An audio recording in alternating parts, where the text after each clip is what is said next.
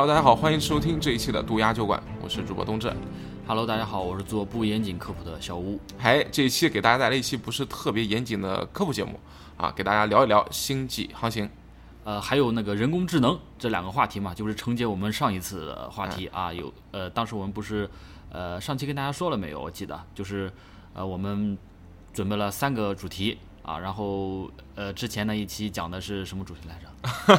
别闹，我讲过已经忘记了。外星人、外星生命。哦，对，然后这两期主题是人工智能还有星际旅行啊。你看我这几天去了趟郑州，然后那个睡眠休息不是很好啊，脑子里面忘了那么多事情。哎，这个小吴今天也是刚刚从郑州赶回来，然后郑州之行，小吴可能还有一个比较奇妙的经历，是吧？据我所知，好像是关于一个当地的密室逃脱。哎，对，嗯呃，当时体验了一个当地的密室啊，呃，号称是机械机械密室，嗯，然后确实是呃，算是机械的呃，算是密室的二点零版吧，嗯。啊、呃，进去之后各种机关，啊，它是不是就是更多加深了很多人和这个机械装置之间的互动啊？哎，对，是的嗯啊，有各种这种互动的体验，然后有那种机械朋克风它的美美术风格是啊，机械朋朋克的那种蒸汽朋克。哎，对，呃玩那个密室的主题也是关于，哎，和今天还挺贴切，也是关于星际旅行的，啊，讲一个博士，然后量子力学，然后怎么样穿越时空，然后进行星际旅行，然后在那个呃密室的那个墙壁上挂满了各种差不多十一个恒星吧，啊，十一个行星，有的行星，有的是那个，有的是那个卫卫星啊，嗯。有的恒星，然后挂满了这些嗯。啊，然后在里面有一些那个解谜的互动啊，嗯。跟这个东西有关。呃，密室的主题是呃，就星际旅行带来的各种危险嘛，造成的这个呃密室里面就是博士失踪啦，或者各种呃谜题啦啊。嗯。呃，当时我就在想，星际旅行既然不管是星际旅行还是科学探索上面的，呃，具有一定的危险性的，哎，呃，但为什么人类还是要去义无反顾的去做这些东西？呃，因为人类本身就是一个有冒险冒险性的这么一个物种吧，一一个冒险心的那么一一个物种。当时人类从那个非洲大陆繁衍，然后到离开非洲大陆，呃，肯定是有探索欲和冒险精神，才能支持他们到一一个陌生的地方进行远征，然后逐步散播到了全世界。这是人类的一个磨灭不掉的一个属性吧。嗯，就，我们上一期聊到这个外星文明的时候，也谈到了给人类文明去标上标签儿的话，那么它强大的好奇心啊、冒险精神啊，这都是人类的表现。所以说，这个文明还是真的是很可爱的一个，很可爱的一个文明。对呃，就像是有的科学家说嘛，就人类为什么要进行星际的探索，或者是呃做一些星际殖民或者旅行的这么一个前期的前置的一个嗯准备？嗯呃，是因为呃一当然是为了不时之需嘛，因为大家知道现在呃地球上的一些矿物质啊，很多工业所必需的一些矿物，可能也就是五十年了。嗯，能源。然后一些呃一些再有一些必须的那些像那个钙铁锌硒维生素哎呸，一些石油啦、铁、铝、铜、镍这样的矿物，嗯呃，也就二百年的时间嗯就会全部枯竭嗯啊。一是做一个先手的准备准备，当然更重要的一点是，就是地球是人类的摇篮，哎人类长大了，但是人不能一直生活在摇篮当中。哎，是有这么个说法。嗯但是今年过年的时候，像大刘的一部作品《流浪地球》啊搬上大荧幕，在这个电影院里，我们也可以看到啊，大刘的这个脑洞开得很大，对吧？最后我们带着这个摇篮去旅行了，嗯，也就是一个婴儿，大家可以想象到，哎，这个自己开着婴儿车去旅行了，这也是我们呃那个中华民族这个农耕民族的有一种这种呃在骨子乡土的嗯。归属感，一种鬼子里骨骨 鬼子，什么鬼？看来这个郑州旅行这么一趟都这么精疲力尽啊，这么记忆力丧失、智商下降啊，可见星际旅行对人的身体肯定伤害更大。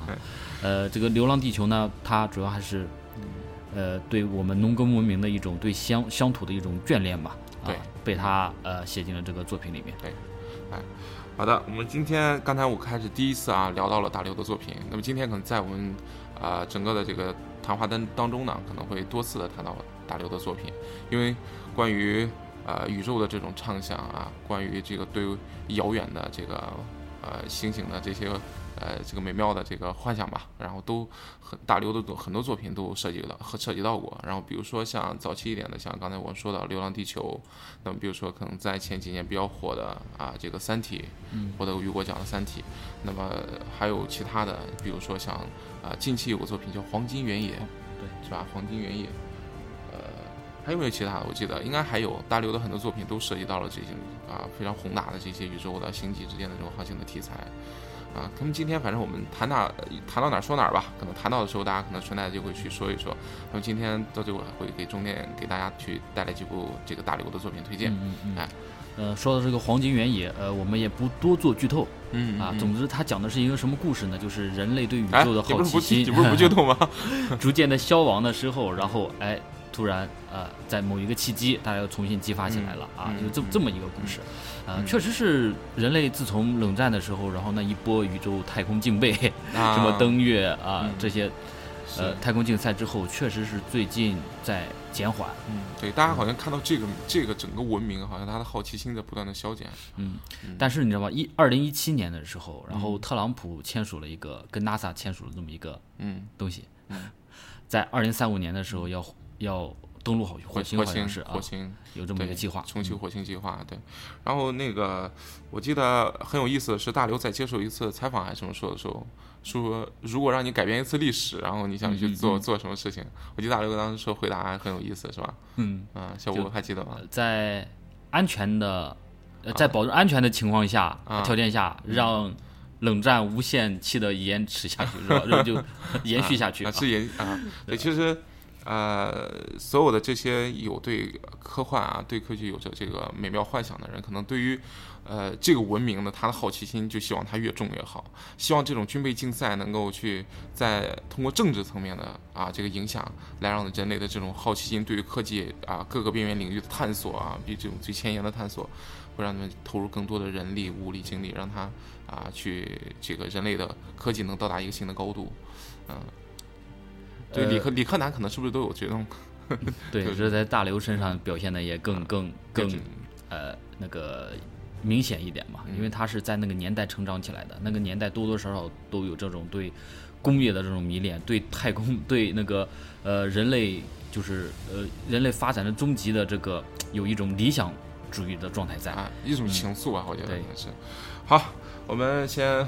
这个今天终于可以回归正题了啊！我们刚才又聊了很多关于其他的东西。我再骗一下，回归正题之前，我我再骗一下。好，其实啊，我感觉，嗯，就是我作为一个不严谨的那个 发表一个不严谨的观点，嗯，其实我感觉大刘在骨子里是个前苏联作家。那这个另说了，另说。嗯嗯，其实大刘还是深受前苏联文学的影响。嗯嗯，好。呃，如果有兴趣想了解大刘的话，大家喜欢看一下他的《三体》，中间的这些文笔啊、文风，可能能看到一些前苏联文学的影子。好，我们现在话题说回来啊，今天我们要聊的第一个话题是关于星际旅行。星际旅行呢，本身这个话题是一个非常啊宏大的一个主题吧。啊，整个对于人类文明来说，星际旅行都是一个相对来说怎么说，就是啊，你能展望到的关于科技的最前瞻的东西的时候，就是这个一定是你在人类科技最前沿的主要的核心的几个话题之一。嗯，就是你怎么能看到你的文明到达了一个什么样的高度，这是一个啊标尺，就好像它是一个能去衡量这个文明的它的高度。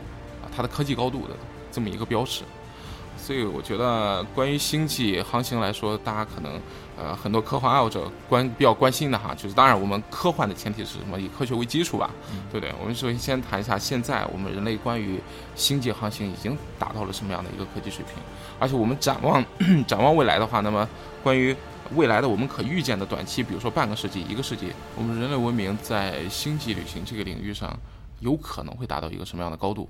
好的，那我们先脚踏实地的看一下，目前来说，我们人类文明关于星际旅行啊 这个领域上，我们目前已经能够取得的啊，算是小小的骄傲或者成绩吧。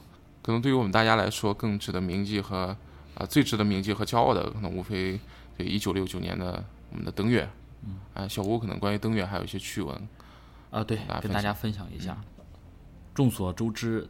人类目前所取得的最值得呃说到的一些一一件事情嘛，就是无非就是登月。嗯啊，其实登月在当时也是出现了一些很惊险的事情。啊啊，其实他并不是说做好了完全的准备，然后才去实行的这么一件事情，而是在冷战的这个大背景之下，啊双方都在抢一步抢啊，抢都在你追我赶的情况之下，然后没有做好任何准备，嗯。呃，也不是说没有做好任何准，没有做好万全的准备之下，然后就开始实行登月了。其实，在登月之前，嗯，呃，他在呃地面进行那个测试。测试的时候，其实就出现过很多事故，嗯。然后还死掉了几个宇航员。对。啊那那那艘飞行器就被追认为阿波罗一号，嗯。然后又进行了无数次的那种失败的实验啊，有成功有失败的实验，嗯。然后在没有做好万全准备准备的情况之下，然后阿波罗十一号就开启了前往月球的征程。呃，然后就出现了很多有意思的事情啊，比如说到了太空之后，嗯，发现了不明飞行物，哎，这个大家其实都知道了，发现了不明飞行物，后来发现是什么呢？其实是一些高速的宇宙射线啊，是虚惊一场。嗯，然后在飞行的时候，电脑死机了，嗯。蓝屏了，嗯，幸好是重新启动了。然后再后来就是飞船上那个类似刹车的那个系统出问题了，嗯，只给他预留留了十五秒的时间让他紧急的制动。嗯，如果它没有制动的话，其实就是撞，就会撞上，嗯。啊，整个就是机毁人亡，啊，只有十五秒的时间让它去推动这一个装置。然后还有那个到了月球之后，那个舱门 就是差一点没打开，嗯。然后就是宇航员的那个宇航服就是刮掉了一个小线路，嗯。最后是用那个圆珠笔的那个笔头又把它重新连上的，嗯，种种的这个事情。还有我记得好像是月球车，好像也撞掉了什么 或挡泥板什么之类的。啊对对对，呃，差一点就没能返返航。嗯，当时好多东西，其实怎么说呢？我觉得人类这种具有冒险精神的文明啊，然后在当时冷战时期的时候，确实做了很多很多冒险的事儿啊。但是啊、不得不承认的是，人类科技也是在这种冒险当中往前前进了一大步。嗯对，当时其实尼克松连那个呃，最后就是做好了很多的方案，嗯连最后失事的，连连连那个告示都写好了。对对对对对，讣告都写完了。嗯好，但是呃，我们回过头来看啊，呃，登月圆满的成功了。那么登月之后，所有当时呃这个民众大家都把期望寄啊寄期望于哇，那一九六九年登月，那么人类文明在往后的时间里，那么前途不可估量。那大家可以展望当当当时可以想象，在当时看到，如果想象到哇，二零二零年左右，就现在二零一九年左右，那么人类是不是要登陆火星？那时候可能我觉得大家想的可能整个太阳系都知名了吧。对对，那个时候大家觉得哇，人类人类文明就发展的如此如此之迅速，那么我们六九年就能登月，那我们七七几年可能就火星，然后八几年整个几十年以后的今天，那太阳系整个繁荣繁衍着人类的后代。这个，但是当时的民众的这个热情度是很高的，啊热情度当时包括是那个总统总统竞选的时候，谁如果要是在宇宙呃，就是嗯。在太空的这个投入上啊，就是在在竞哎选的时候说的比较多，那民众肯定是票数是偏向他的，哎，啊，但是没想到就一直这样对，而且当时整整个对于 湮灭啊什么了几十年。对，当时对于啊科幻作品，嗯是吧？这整个的当时科幻文学也好，什么电影也好，当时都到了一个空前的热潮。对，哎当时呃，就是我们借的这个啊，再稍微偏离一下，谈嗯到我们下一个话题，就人工化、呃人工智能，先稍微提前一点啊。哎呃呃，我给大家出一个出一个题哈，哎，大家知道无人驾驶就人工智能就无人驾驶这个概念嘛无？人驾驶，世界上第一辆无人驾驶汽车是什么时候生产出来的？嗯，冬至知道吗？应该是在。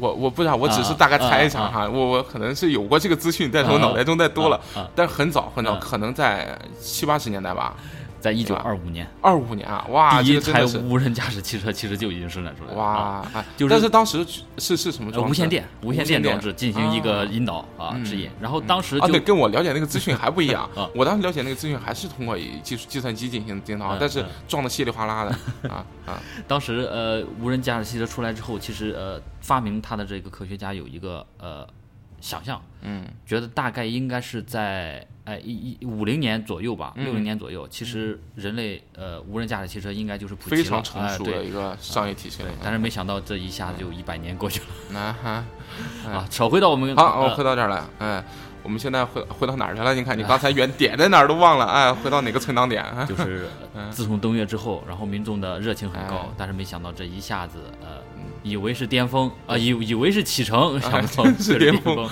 半个世纪过去了，对整整是今年应该是登月五十周年。半个世纪了。嗯嗯，半个世纪过去了，但人类对于外太空的探索，虽然我们所谓的热情还在，嗯但是好像自从登月之后，人类再也没有登陆过其他的任何的卫星也好，什么啊、行星也好，其他任何的外星的土地。对，我们的我们对这个探索欲，对的我们的冒险精神还有探索欲，从宇宙从天空嗯回到了我们的现实，我们的脚下，然后嗯又回到了我们的手机里面。就每个人现在好像，尤其是年轻的一代，零零后他们啊，就对对手机、对游戏这个热情可能对会呃嗯高过于对这个星空的这个探索哎啊，跟大刘那一代人是 完全不是同。哎，说到这个的时候，其实我们可能又谈到了大刘的一个作品，也挺有嗯意思，叫好像是关于节日的，是那个叫什么来着？那个哎，就是有一个很有意思的啊。好像是他们的，我我我我怎么嗯你还记得吗？应该那个挺有思想，有有可能可能可能是要诞生日，诞生日是吧？啊好像是叫哈，就啊总之就是说一个外星的探测观测者，啊，然后来到了地球是吧？啊，嗯然后他说把人类一个使者，一个外星使者，嗯他专门记录各种文明的节日，但是这个节日的划分和我们这种什么圣诞节、春节的划分还不一样。他记录的是每一个文明的它的哎，呃，有意义的里程碑式的这种啊，然后人类文明的诞生日是什么？嗯，呃冬冬至来说一下。我记得是不是啊？第一个原始人抬头开始仰望星空，对，那是啊人类文，就是第一次仰望星空，然后停留多少秒？一分钟还啊是呃看了啊开多长时间始思考了，？对这，是啊，这是人类文明的诞生日啊。然后，但是最后后来它有一个死亡日。有个死亡日，这个文明的死亡日啊，这个还是一个很悲观的一个一个一个设想呃。这个文明的死亡日就是呃这种 AI AR 了这种虚拟技术，哎，虚拟现实啊技术成熟发，展到了一定的阶段之后啊，大家可以在虚拟的世界当中完全获得这种快感快感、满足感啊满足感嗯啊，包括这种，哎，总之成就感，反正 就是这个文明开始这个文明就是已经死亡了，因为它嗯人类不会再把热情放在对星空的探索上，这个文明就被困死在嗯他们所居住的这个一个或者几个星球当中。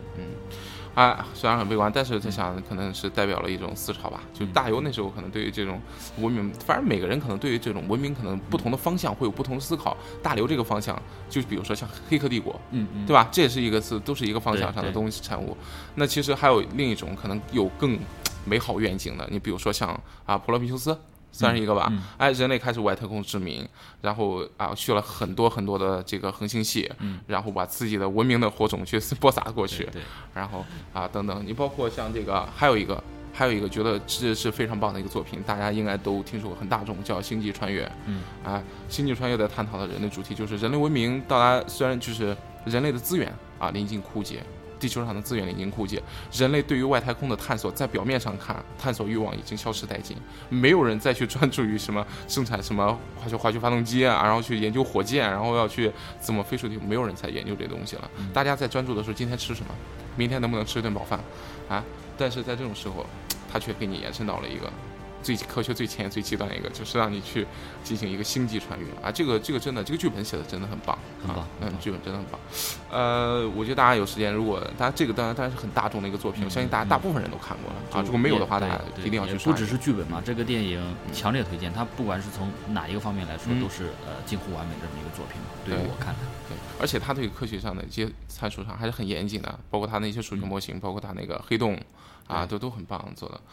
好了，我们现在话题还得再回来啊，你走一下，我们就是往外走一步，再套退回来一步，真的。啊，我现在刚才在聊的是什么我都忘了，哎，咱俩聊的是星际旅行啊，星际旅行。人类现在呢，其实对于啊月球登登月完毕以后呢，呃，更更现实的一点，其实把大家把目光着眼于火星了。对，那就像刚才你说的是啊，这个特朗普签签署的关于火星的这个啊登陆计划，嗯，那么其实呃，不光是美国，很多国家其实把目光也在往火星上放啊，又去放一些探测器啊等等。那么，呃，人类究竟有没有能力现在的科技去登登陆火星呢？其实还是目前来说有一些小问题需要攻关的。但是对于人类现在的目前的科技而言呢，已经不再是那些有绝对性的那种大瓶颈的，就是去去无法跨越的门槛了。其实，在理论上已经是完全啊理论上是可行的啊，只不过还是有一些在具体实践当中的一些小问题需要去解决。其实很大的原因是在于钱。对，主要是太贵了，啊，太贵了。大家知道，火箭发火火箭燃料发动机，它的那个燃料储备真的是要从这儿飞到火星，是一个非常非常海量的一个是的是的。能源嗯，呃，就是 NASA 嘛，呃，有一个首席的一个呃科学家嗯。叫祖布林，嗯。我想说哥布林呢，这个 这根本是什么？我我我打过，呃，就是呃，之前在哥布林，他啊不是不是，哎，能不能好好讲了？真是如果我口误说成哥布林，你就那个 呃将错就错吧，以后。满满的网游的即视感，什么鬼？在呃祖布林他是提出了一个火登陆火星，包括殖民火星的这么一个解决方案、嗯。啊，但是呃呃这个方案我一会儿会讲到，嗯呃，但是在祖布林提出这个方案之前，呃，登陆火星所要花费的大概是四千到五千亿美元这么一个海量的，嗯，呃，这这个这个天文数字天文数字啊嗯。然后祖布林提出了他这个构想之后，嗯把预算控制在了五百亿美元之内，嗯，其实缩小了十分之一。对，这就非常可行对，对，呃，之之前因为知道人类登陆火星，其实要有很多很多，就像冬至说的，有很多很多要在制肘的这么一些事情嘛。嗯比如说地球和火星的这个公转周期不一样，嗯所以说每隔二十五个月嗯，也就是说最佳的对飞跃事情，才有一个为期三个月的窗口，就是最佳的窗口期，窗口期嗯啊，可以飞过去嗯。然后需要，因为它不像不像月球那样，月球因为它引力比较小嘛，嗯啊，所以当时应该四十万公里飞了三天嗯啊。如果按这个速度的话，飞到火星要三要要要八年，嗯，来回要十六年对。但是火星的引力大，它可以借助这个引力进行加速。对，但是这个借助地球引力弹弓效应等等，啊对对都可以，但是这个呢，每隔二十五个月才有这么一次，嗯。你要错过了就没有了。嗯。再加上各种的，就是飞行器自身重量啊，包括你要带各种各燃料啊、对啊补，给啊，然后这个这个简直是一个是无底洞啊，一种深渊，劳民伤伤财。对，真的，所以可能是不是嗯关于太空热情的消减，现在来说，可能大家更现实了。每嗯个国家现在都专专呃，这个这个着眼于自己的国家的经济发展，那么这种出力不讨好的事情，所以我拿个几百亿啊，然后去做一件其实可能并没有多大商业价值的事情，这真的是有意义吗？是吧？呃，但是后来就是，嗯。就像我刚才说的那个祖布林提出来那个方案之后，哎，大家就逐渐看到了这个前景，前景，前景啊，嗯。不但是钱是前途的钱，哎。还有这个赚钱的钱钱金。钱的钱，对。哎。呃，我先说一下这个祖布林的方案吧。嗯。呃，在我们之前，我们呃就是呃之前在祖布林之前那个 NASA 的计划当中呢，就是一艘飞船带着所有的物质，包括宇航员，嗯。要飞往火星，这是一个巨大的消耗。嗯祖布林提出来的方案是什么呢？分多个飞船，嗯。多次往返，嗯。先发射一艘无人飞船嗯，把它先送到火星上去，嗯，然后呢，让它开始提前准备燃料，提前啊准备燃料。啊，嗯。因为在在之前呃在祖布林之前的方案当中，你要携携带大量的燃料过去，啊因为要对对。对返航嘛。是啊。但是在他的呃他的那个构想当中是什么呢？嗯因为呃火星上有大量的二氧化碳，它的嗯。火星的大气里百分之九十五都是二氧化碳，啊，所以呢，只要把液态氢送过去，嗯。然后利用那个氢气和二氧化碳的这个化学反应，就能生成作为呃燃料和推动剂的这个甲烷还有氧气嗯。啊，包括呃火 就是宇航员在火星表面执行任务的时候，这个啊氧气也都是足够用的。呃，在祖布林的这个构想当当中啊，就是呃多批次，呃每一批次宇航员是进行五百天的探索。啊然后直到下一次就是转移窗口期的时候，然后再再有有再再回来，再返回地球啊首先发射的这个无人飞船，它提前开始准备燃料，就是到达火星之后提前准备燃料，然后准备好了之后，然后再让宇航员们搭乘第二艘飞船啊前往火星。啊，就先先放过去，返回舱和燃这料，然后再对过人啊、这样的话就会保证什么？保证安全。因为你把宇航员送过去了，万一像像那个 登陆月球的时候发生种种的事故，真要有一次这个小小的失误，嗯。宇航员就回不来了。嗯。啊，但是如果你先发射一艘无人飞船过去啊，嗯。提前准备燃料，嗯。然后再发射。呃，那个载人的。那个载人的过去，然后进，然后他到了火星地表之后，进行五百天的这个呃任务执行，嗯。完成之后，坐着第一艘发送过去的嗯。火呃无人飞船，嗯。然后进行返航返航。啊。呃，哦，对，还漏了一步，嗯。在他进行五百天探索的时候，啊其实 NASA 在发射第三艘，第三艘是什么呢？也是一艘无人飞船，啊。发射到呃那个火星上。嗯等那个第一批给第二批宇航员准备的，啊。第一批五百天探索完，嗯。乘乘坐第一艘飞船回去的时候，啊，第三艘那个飞船嗯已经准备好燃料了，嗯。然后这时候第四艘飞船，也就是说第二批宇航员，他已经在来的路上了，嗯，无缝衔接。那好。好，如果第一艘飞船嗯。出现了呃问题。就，问题啊，那么在那等等就行了，等等就行了，等第二艘过来，呃，等等，他的一个方案是像在等公交车一样，对对？对，是有 不但是有开创性，而且把这个费用降到极低，嗯嗯，好，很有很有开创性。这个啊，嗯，好吧，其实我们现在啊、放眼回来，其实我们人类关于对于火星的探索，现在还真的都在案头上放着，嗯而且大家也都在就是努力的朝着这个方向去走着。在我们可预见的短期，嗯比如说未来的二十年啊、三十年内，火星登陆是极有可能实现的。，对，嗯嗯，而且这个祖布林的这个方案极有可能就是最终的采纳方案。采纳方案啊啊。在这个方案当中，呃，当然，呃，在这个方案当中，其实他还提出了就是登陆火星是第一步，嗯，其实它的最终目的是殖民火星殖星。民火星。在这五百天的嗯宇航员的五百天的这个工作当中，他可能已经建立了基地的一些基础设施，嗯，然后经过这个多批次的这个往返之后，就像是在农民工去返朝去 对，可能人类就已经建好了这个火星殖民地的呃，就已经建好了火星殖民地嗯啊。而且呃，其实 NASA 还有一个计划，就是改造火星计划。先是加热火星两极的极冠，嗯。释放出大量的二氧化碳，嗯。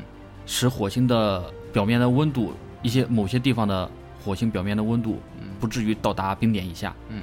然后再加热永冻层，永冻层嗯。释放出水蒸气，嗯。啊，使使使火星成为这么一个湿润的那么一个环境。嗯。然后种植大量的蓝藻植物，然后经过几百年的改造，嗯。火星就基本上适宜人类居住了。啊。NASA 有这么一个疯狂的计划，嗯，你看，其实啊，脚踏实地的啊，这是最脚踏实地的来看，以目前人类掌握的科技水平来看，对于一个类地行星的改造是完全可行的，呃，所以说像这种啊，诸如像火星啊这种星球这种类地行星，在茫茫宇宙当中比比皆是。对那人类，我们现在说了很近的事情啊，那火星啊，大家在听火星啊、月球，这都离我们的这个就地球很近，都在太阳系以内。那到底对于外星系，那么我们太阳系外有没有人类可能去去去去到达的地方啊？就比如说像比如说大刘作品里面的这个半人马，半人马这个三体星啊，这个半人马阿尔法座，它到底像这种啊最近的这种比邻星，有没有可能能达到呢？其实还是真的是非常悲观的讲啊，啊，真的是动力就是一个对，面临的问题实在是以目前人类的科技是面临的问题太多了。嗯啊，首先第一个就是动力问题。那么动力问题呢，首先我们可以现在我们都知道，大家呃，现在我们的这个这个这个航航天中常用的啊，都是常规的这种啊化学化学发动机，然后这个化学燃料啊化学燃料，然后造成这个工质发动机，然后让它啊去去去推进这个火箭。但是实际上，这种效率在宇宙航行中是星际航行中是完全不可取的，就太低太低了。那唯一可能能就是啊支持到这个星际航行的，人类目前哈科技的最前沿的东西，唯一能支持的是什么呢？可控核聚变技术。但是这个可控核聚变技术现在是什么样的水平？现在是人类的到达了一个什么样的程度呢？嗯、在实验室当中。有这种模型啊，有模型，然后这个实验当中也经历过这个成熟的这个比较怎么说呢，成功的实验吧。但实际上把它真正的商用化，这个路程还是有非常非常长的路程要走。呃，比较乐观的估计吧，可控核聚变技术，因为大家都知道，简单的去科普一下，因为可控核聚变，大家知道太阳恒星，它的内部就是一个巨大的一个呃核聚变的一个发动机，核核聚变的一个反应堆，然后这个它巨巨大的这个能量的源泉，但是太阳它内部的压力很大啊。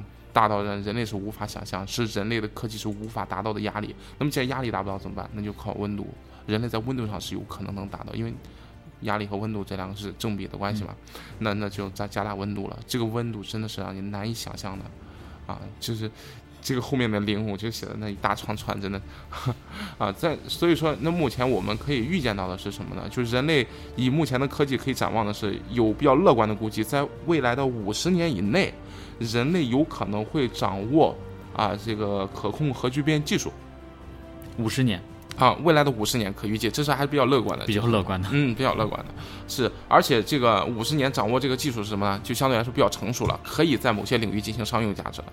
但是如果要形成可控核聚变发动机进行宇航的话，这个目前因为五十年以外的事情，在估计的真的就不大准了啊。但是还是有人估计了嘛，科学家们还是有一个乐观的估计，就是两个世界，两百年以内有可能人类会研究出来比较成熟的可控核聚变发动机。可以说，在可控核核聚变这个如果没有这个可控核聚变这个前提条件的话，嗯，任何燃料就没法行那弄只能是幻想。对，因为你燃料本身就是一个巨大的问题，你不能拖家带口的带着这么巨量的这个呃化学燃料去，这是不现实的。本身化学燃料，燃料本身它也是一个自重，它也会消耗你的燃，燃料也会消耗燃料，这是不现实的、不切实际的。你要如果靠化学发动机，你只能最多也就到达个火火星什么的，这就是极限了。嗯，所以真的要放眼未来，放眼这个太阳系外的话，你想做星际航行这种恒星级航行，那么不好意思，可控核聚变是人类目前唯一能看到的希望。嗯，好了，那我们再看第二个，现在制肘人类发这个去往这个领域去探索的，还有一个什么原因呢？人类的寿命，对吧？我们要做到的是什么？有仪式感的事情，人类文明啊，要踏足到那个星球，要开始它可行的殖民计划。那么首先，人类得活着到哪儿吧？这个时间是，记得《黄金原野》里有这么一个构想，就是怎么解决这个寿命。嗯。其实大部分科幻作品当中嗯。也都是给出了这个方案，嗯。就是液氮嘛。嗯，对，进行睡眠把把人进行液氮的一个、这个速冻技术啊，将人进行啊这个这个冬眠啊，所谓的冬眠，呃，怎么说呢？这个技术以目前小吴知道这个这个技术在人类科技当中的一个实际的进展是什么样子吗？呃，我我以以以我了解到的，嗯嗯会有很多人已经进行了这个就是液嗯氮的，呃，就是怎么就是他得了绝症，嗯，然后花重金请一些公司把自己放在液氮里面，嗯。然后签了下一个合同，嗯。就是如果未来能够治疗我这个疾病，嗯。然后就把我从液氮当中唤醒。嗯但是我知道，但据我了解的，嗯。这只是一个构想，只是一个幻想，把人类可以动到液态当中，OK，但是从液态当中苏醒，苏醒，嗯，这是一个这是一个技术活。对对对，呃，嗯，对青蛙的这个苏醒好像是可以，而是短时间的啊。但是之后的嗯就是确实是不能保证。就是以目前来看呢，这是一个可行性的方向，而且是极有可能能实现的。而且人类技术在这个方面还是有过一些不错的成绩，以及包括一些目前来说已经有过一些了解了，不算是一片茫啊一片空白的领域。那么，但实际上，就像如果能把它应用到星际航行当中，它的设备的体积。是吧？它所消耗的能源，以及包括它的这个，就是在苏醒时的这些一系列的这些设备和技术，还有很多很多很多的这个问题需要攻关，这也不是一个短期的问题。啊，但是呢，相对于核聚可控核聚变技术来说，这个还是比较能够 早一点实现的。嗯嗯，而且我相信应该是，呃，在在我感觉哈，哎，这个应该并不是太难攻克的，嗯。只要有只要有资金进去投入，嗯，应该不是一个很难太难攻克的这么一个话题。是的，呃，等我我记得是谁说过，申请跟我好像还是谁，我们在讨论的时候说过，人类可能在我们的下一代还是下下一代，有可能会实现永生。永生人啊，这是大刘写给他女儿的一封信嘛，就啊。说你可能是第一批人类第一批永生人这样。嗯嗯，哎，目前人类在生物基因科技上的这个发展还是真的是非常迅速的，那我们也确实是非常的欣慰。好吧，那我们既然说到这个了，其实呃，星际这种跨恒星际的航行还有一个非常大的问题是时间啊，时间真的是，呃，三体去进攻呃地球的时候，这是比邻星，相距四四光年，加速到了光速的多少十分之一是吧？嗯，百分之一。百分之一。百分之一，啊，四百多年的时间到达地球，这是一件真的是，嗯啊，令人非常唏嘘的事情吧。四百多年的时光去到达另一个星系，我我不知道以人类的活动可活动尺度来讲，以人的生命尺度来看，四百多年的时间可能对人类是一个极大的代价。嗯，这还是去比邻星，这还是已经加速到了光速的百分之一。算了，我们还是留在地球上吧，还是去火星吧。还是去火星，可可预见的其实还是火星，你就把火星去改造的好好的，是吧？人类的第二家园，啊啊！记得《普罗米修斯》里面有个叫、他们收到了一个来自于哪儿一个啊 Paradise 一个一个一个叫天堂的一个星球，一个虚他们虚拟了一个星期，然后去那边啊、当时他们也是在电影里面啊都用了这个冬眠技术，嗯啊，大家用了冬眠技术，呃，我记得当时还很诡异，是吧？他们收到了一个非常奇怪的信号。啊，我记得当时那个信号被破译过来之后，里面传出来一一首这个非常老的美国的乡村民谣，啊，叫 Country Road 是吧？天迷红是吧？啊对吧？嗯啊，天明后啊，就那个哎，就在茫茫的深邃的宇宙当宇宙当中，然后你听到一首来自于地球的这个乡村民谣，这是件多么诡异的事情啊！这个事情往后大家如果看过这个影片的话，应该就知道啊，这是一个圈套啊。这个飞船最后被引向了那个星球，然后传来这个歌曲的那个发发信号发信号的这个发源地啊来源地去了那个星球，结果啊就开始一段惊心动魄的啊惊悚的旅行。大家强烈推荐这部电影。啊，还真的挺好看，它有它的商业元素。好了，那我们刚才说到了关于这个问题，哎，那谁发出的这个信号？如果大家看过这个电影，可能会有答案。我们这儿也不剧透啊，但是我们知道下一个呃我们要聊的是什么呢？是聊在这艘飞船飞船上有一个人工智能啊，这个人人工智能叫 David，他是一个机器人啊，他是一个机器人，人造人所谓的啊，从外表来看和人类无异啊。人类对于其实呃人工智能在星际旅行当中的应用啊，其实是怎么讲呢？就是呃从《流浪地球》里面。还记得吗？流浪地球》里面是会有一个，也会有一个人和人工智能进行交互的阶段。啊、当时带着人类的种子的，就所有人类的基因库是吧？然后包括地球上的所有的所有的种子，在那个空间站里面，然后他要去用那个空间站啊调整动力，然后去这个呃去撞击木星吧，就还是怎么样？就它有这么一个环境设置，在这个设置对抗当中，AI 它是有跟人之间是有对抗的。啊其实，呃，刘慈欣曾经说过，嗯自己的所有的作品都是对《二零零一太空漫游》的拙劣的模仿。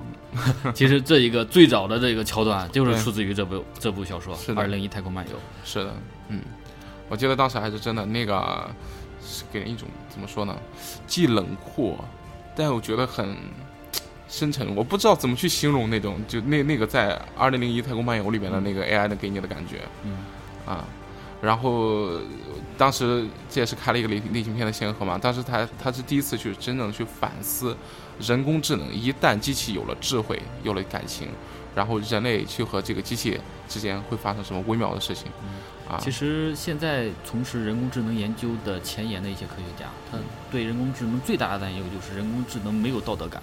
嗯嗯嗯。比如说你要吩咐他一件事情啊，你让他呃获得象棋冠军，嗯，他可能就会不择手段，不择手段，有可能作弊，作弊，嗯然后威胁 威胁那个选手的家人生命安全，有可能会杀掉他最最强大的竞争对，手，因为他无法去分辨道德感这个事情啊。嗯这个这个道德感这个事情，其实要比他嗯一些学习一些棋谱了，一些这种需要的这个分析还有嗯处理的能力要要大得多得多。嗯。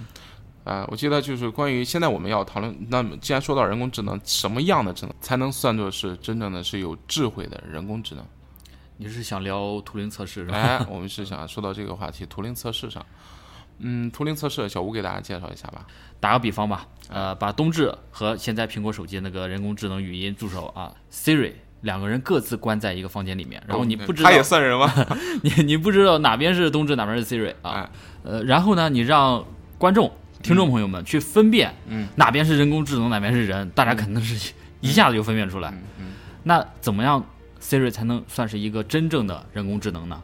就是到观众分辨不出来到底哪边是，啊，通过对话，通过询问，不是看啊，看的话谁都能看对对对，啊。小黑屋嘛，小嗯。通啊，通过交互啊问你个问题啊啊，交互一对下啊，让大家就是分辨不出来嗯到底是人还是人工智呃还是还是人工智能，还是算是这个机器？还是机器的时候，它就能说是一个完全的人工智能出现了。那以目前来说，我们离这个还远吗？这个我觉得我们要不下期再聊吧，因为我 往墙上那个表一撇，啊，好，现在已经三十好几分钟了，啊，嗯嗯，时间到了，我们节目的时间。行吧，我们留在下一期吧。关于人工智能，我们还有很多要聊的东西。哎，对，本来我们想合在一起啊，但是现在看来时长分开聊。上不允许嗯嗯，好的，那么今天呢，依然是还有几部作品要跟大家推荐一下。来，小吴先开始吧，想推荐什么？啊、我推荐，首先是我们刚才在节目里当中说的那几部电影吧，我为大家再回顾一下啊。嗯说到了《三体》哎《星际穿越》，然后三体是电影吗？三体现在哦电影啊，三体那个你说你说要推荐电影是吗？啊，电影啊啊，一起一起推荐了吧，啊，好好好《三体》的电影版那个啊，呃呃不是我 我先不不说这个了啊，哎，它版权卖出去了吗？卖了，卖了。哎，什么时候？我们哦，我们扯远了，扯远了啊！来来来，呃，提到了有星际穿越，对吧？嗯普罗米修斯，嗯呃，还有什么来着？啊，还有那个哎，黄金也是是文学作品啊，文学作品啊啊，呃，还有一部电影是个动画片，嗯呃，机器人瓦力，这个也是强强烈嗯强烈推荐的一个，它哎是。呃，哎，你说这个它人工智能也能推荐啊，星际旅行我们这个主题也可以推荐啊。嗯，这两个题材都贴得起。然后文学作品里面，像我们提到的《三体》啊，《黄金原野》，嗯嗯嗯，这是都值得大家一看的。嗯，好嘞。呃，今天推荐的东西可能还相对来说都是那种短平快的东西，是吧？嗯无论是电影还是哦，《三体》这个的这个这个真的是真，《三体》这个真的是需要时间去阅读的。但是我觉得有有必要的话，我们可以单开一期专门的去很放松的去聊一聊《三体》。我们可以给小吴，甚至再叫我们其他朋友过来，大家一起啊、喝杯精酿。然后啊，然后在这儿大家很随意的去聊一聊关于《三体》里面的东西，我觉得哎，做这么一期节目应该挺有意思的，是不是啊？是的，是的。好，那么《三体》这个单单拿拿拿出去说吧，然后其他的像跟推荐的是刚才小吴都已经啊，我就不再、不再赘述了。那我这边推荐的呢，还是留到下一期吧。我觉得，哎，小吴这边已经推荐了很多了，大家啊、这个本身是两期节目嘛，我们还有一期关于人工智能的，我们在下一期的时候跟大家再推荐几部好的东西吧。好了，今天的时间真的也差不多了，是时候也跟大家说再见了。那么马上临近中秋了，我跟小吴跟大家送一声中秋的祝福。嗯嗯嗯。呃，冬至给大家唱首歌吧，要不？哎，但愿你 好，停停停，自己人别开枪，枪是那个那个一个月子往有空那个枪。哎，好好好，哎，饶你一命。好嘞，真的是快到中秋了，我们还是诚心的祝大家中秋节快乐吧。嗯嗯，中秋节呃，快乐。祝大家在赏月的时候啊，然后看月亮的时候啊，嗯。记得我们这期节目曾经呃提到过一九六九年的那一天，哎，一个人类值得铭记的日子。我们也提过作品里的有一天，当一个原始人开始抬头仰望星空，仰望月亮。好的，不管怎么说吧，这期关于未来的美好畅想的节目，好了，我是主播冬至，我是小吴，好，我们下期再见。再见。